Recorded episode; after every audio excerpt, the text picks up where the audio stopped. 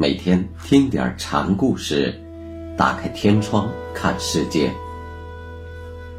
禅宗登陆一节，今天咱们一起来学习养山慧济禅师的第三个小故事，题目是“是养是富”。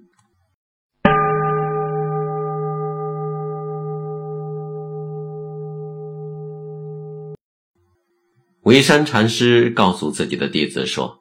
一切众生都没有佛性，严官禅师的看法正好相反。他告诉自己的弟子说：“一切众生都有佛性。”严官门下有两位弟子，为了这个问题，特地跑到了维山，想考究一下到底谁是谁非。谁知听了维山的说法，两人莫名其妙，搞不清维山的依据何在，于是。对维山的讲法就有些不以为然。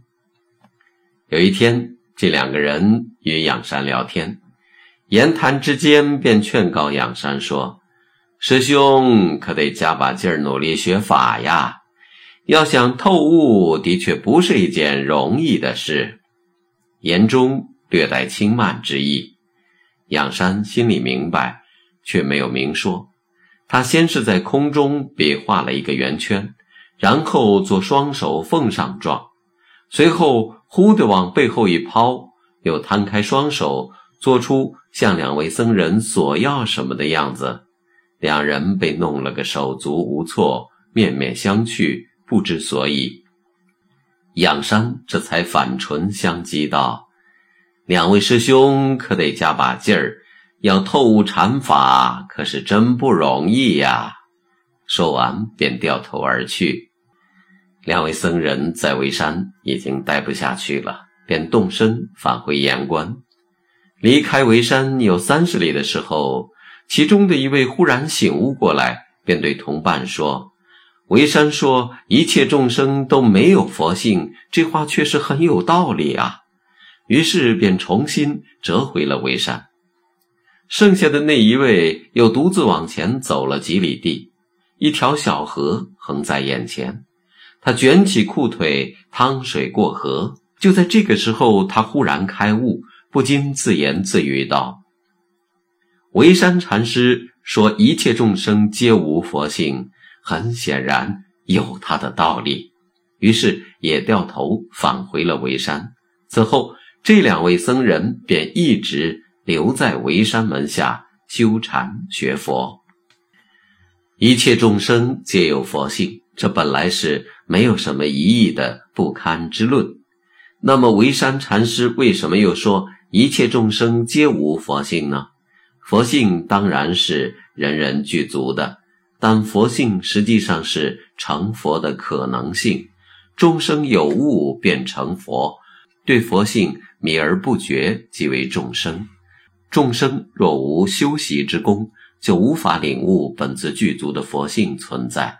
既然具足而执迷不悟，则与没有佛性也就没有什么两样。从这个意义上来讲，一切众生都有成佛的可能性，所以众生皆有佛性。一切众生迷而未觉，就现实状况而言，众生皆无佛性。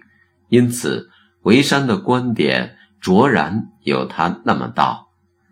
岩关门下两位僧徒的开悟。很大程度上得力于仰山禅师的点拨。仰山作以圆相，乃表示以空为本之佛性。他以手呈上来，却抛向背后，暗示众生对佛性的迷觉。这两位僧人自己本身就迷而不悟，所以仰山斩首索要时，两人茫茫然不知所措。后来他们反省到自己的没有佛性。对维山的说法就能欣然接受了。维山有一次同仰山一块儿在外牧牛，维山指着牛群问仰山：“你看这里有没有菩萨？”仰山肯定地说：“有。”维山便道：“你说哪个是？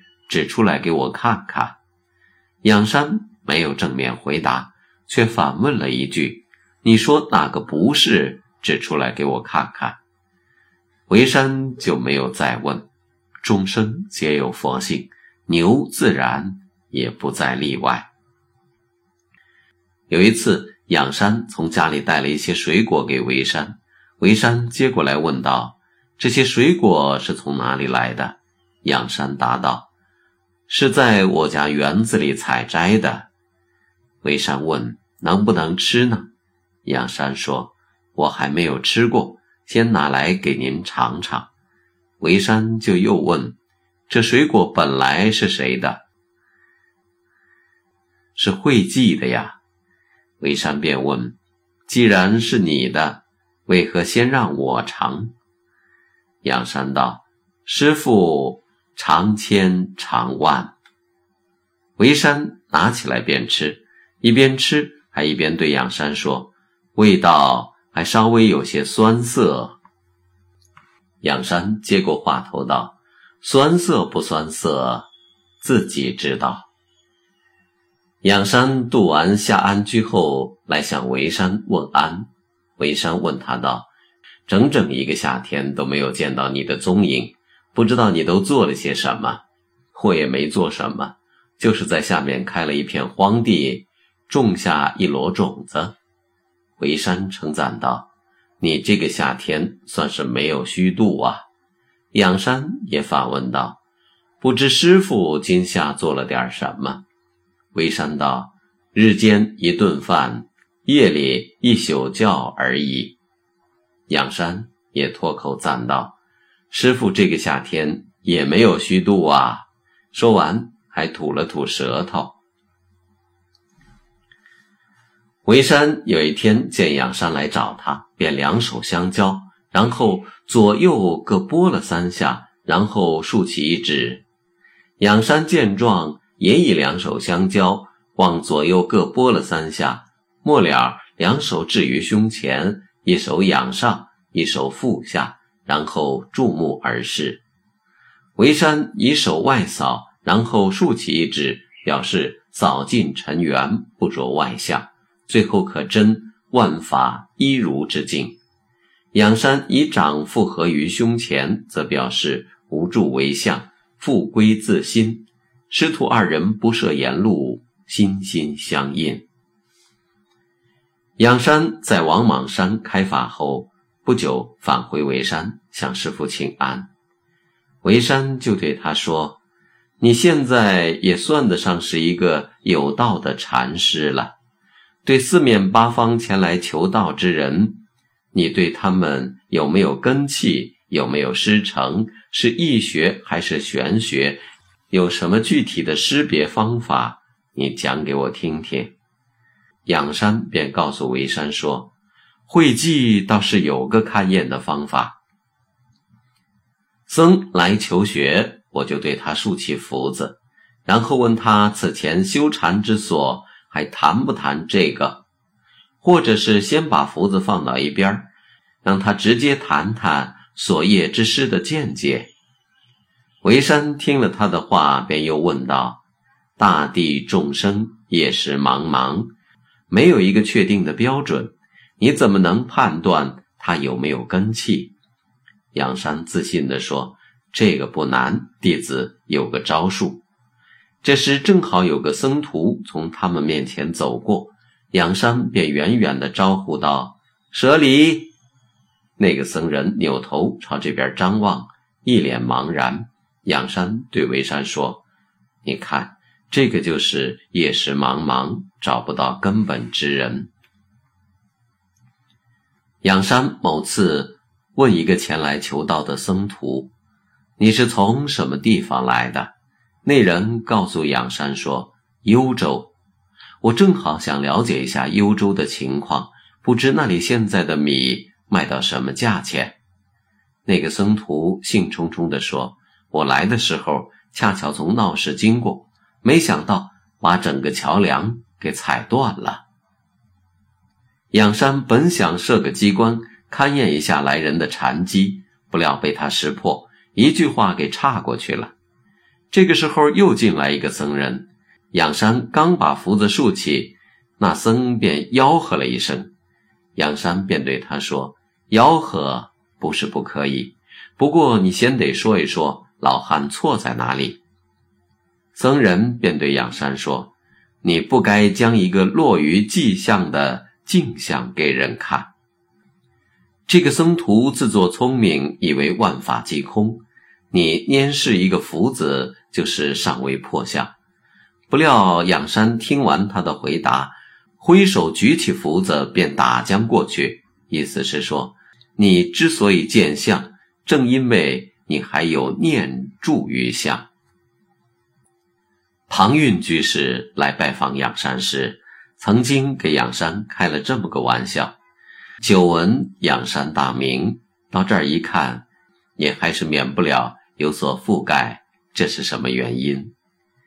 德山禅师初见龙潭时，也开过这样的玩笑，说是我很早就向往龙潭，可到这里一看，既不见龙，也不见潭。庞蕴的问话跟德山实出同一机杼，本来这种话头乃随机拈出，无需做什么深解。不过庞蕴这里以覆盖对仰山，正好构成一组对立之象，这无意给仰山出了一道难题。仰山听了庞蕴的问话，便举起手中的禅符。庞居士见状，点了点头，说：“正是。”仰山便问：“到底是仰还是覆？”居士打了一下露珠，道：“虽然没有人进场。”可以让露柱做个证明。仰山便把手中的符子往地上一撂，说：“以后你要到别处说法，可以用今天的方法。”在上面的这段公案中，两位作家的回答比较费解，仔细寻味也还是有一定的脉络。仰山竖起符子，实际上是无情说法；庞蕴要陆柱做个证明。则又是无情得闻之意，养父是对待的名相，在自信上本无分别。两人的回答则明显的表露出他们对名相的否定。